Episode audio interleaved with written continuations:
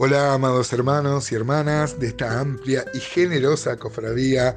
Feliz viernes, feliz día, siempre lo digo, en estos seis años que tenemos de reflexionar juntos por la mañana en, las escrituras, que para mí el viernes es el día más, más lindo de la semana, porque es donde uno tiene la mayor expectativa. Se aproxima el fin de semana, las actividades en la iglesia, Dios nos habla y aquí estamos esperando su gracia, su palabra, su consejo, su exhortación, su, su disciplina, que también es parte de su gracia. Estamos viendo cómo en el capítulo 1 de Jonás, em, este, Jonás dormía, así habíamos quedado ayer, en medio de la desesperación de la, de la gente.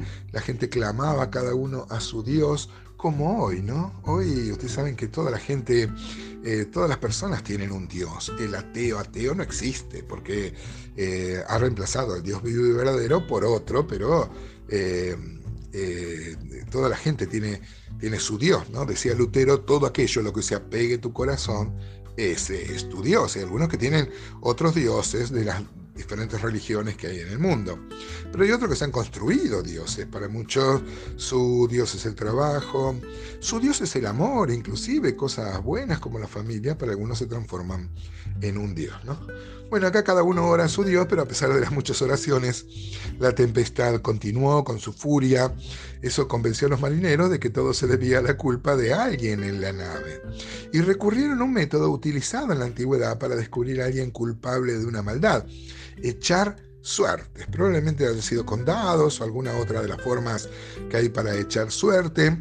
Si uno lee, por ejemplo, 1 Samuel 14, eh, hay, un suceso, dice 1 Samuel 14, 36, y dijo Saúl, descendamos de noche contra los filisteos y los saquearemos hasta la mañana y no dejaremos de ellos ninguno.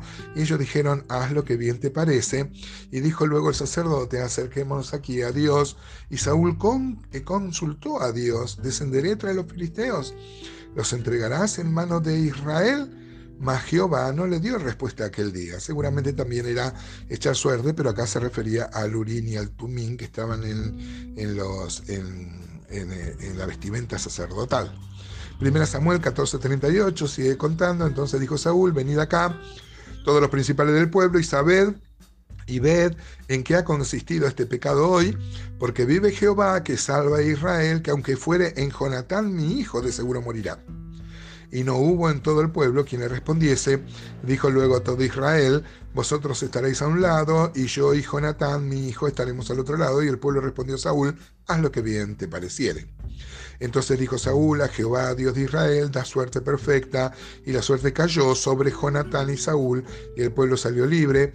Y Saúl dijo, echad suerte entre mí y Jonatán mi hijo, y la suerte cayó sobre Jonatán. Entonces Saúl dijo a Jonatán, declárame lo que has hecho. Y Jonatán se lo declaró y dijo, ciertamente gusté un poco de miel con la punta de la vara que traía en mi mano, y he de morir por esto.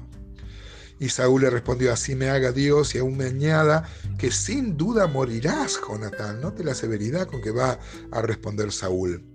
Eh, 1 Samuel 14, 45 dice entonces el pueblo dijo Saúl, ha de morir Jonatán, el que ha hecho esta grande salvación en Israel, no será así. Vive Jehová que no ha de caer un cabello de su cabeza en tierra, pues que ha actuado hoy con Dios y así el pueblo libró de morir a Jonatán. Si bien la lectura es un tanto extensa, eh, prueba cómo se usaba este método para dirimir acerca de quién tenía una culpa. Acá había caído sobre Jonatán la culpa de haber tomado un poco de miel este, este, en desobediencia.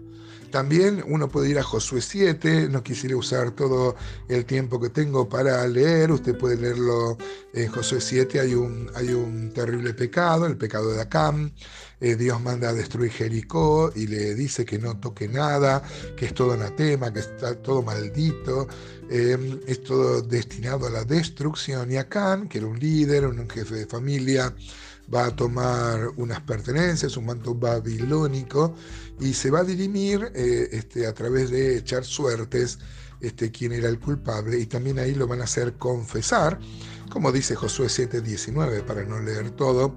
Dice entonces Josué dijo a Acam, Hijo mío, da gloria a Jehová, al Dios de Israel, y dale alabanza, y declárame ahora lo que has hecho, no me lo encubras. Y Acán respondió a Josué diciendo verdaderamente, yo he pecado contra Jehová, Dios de Israel, y así, así he hecho.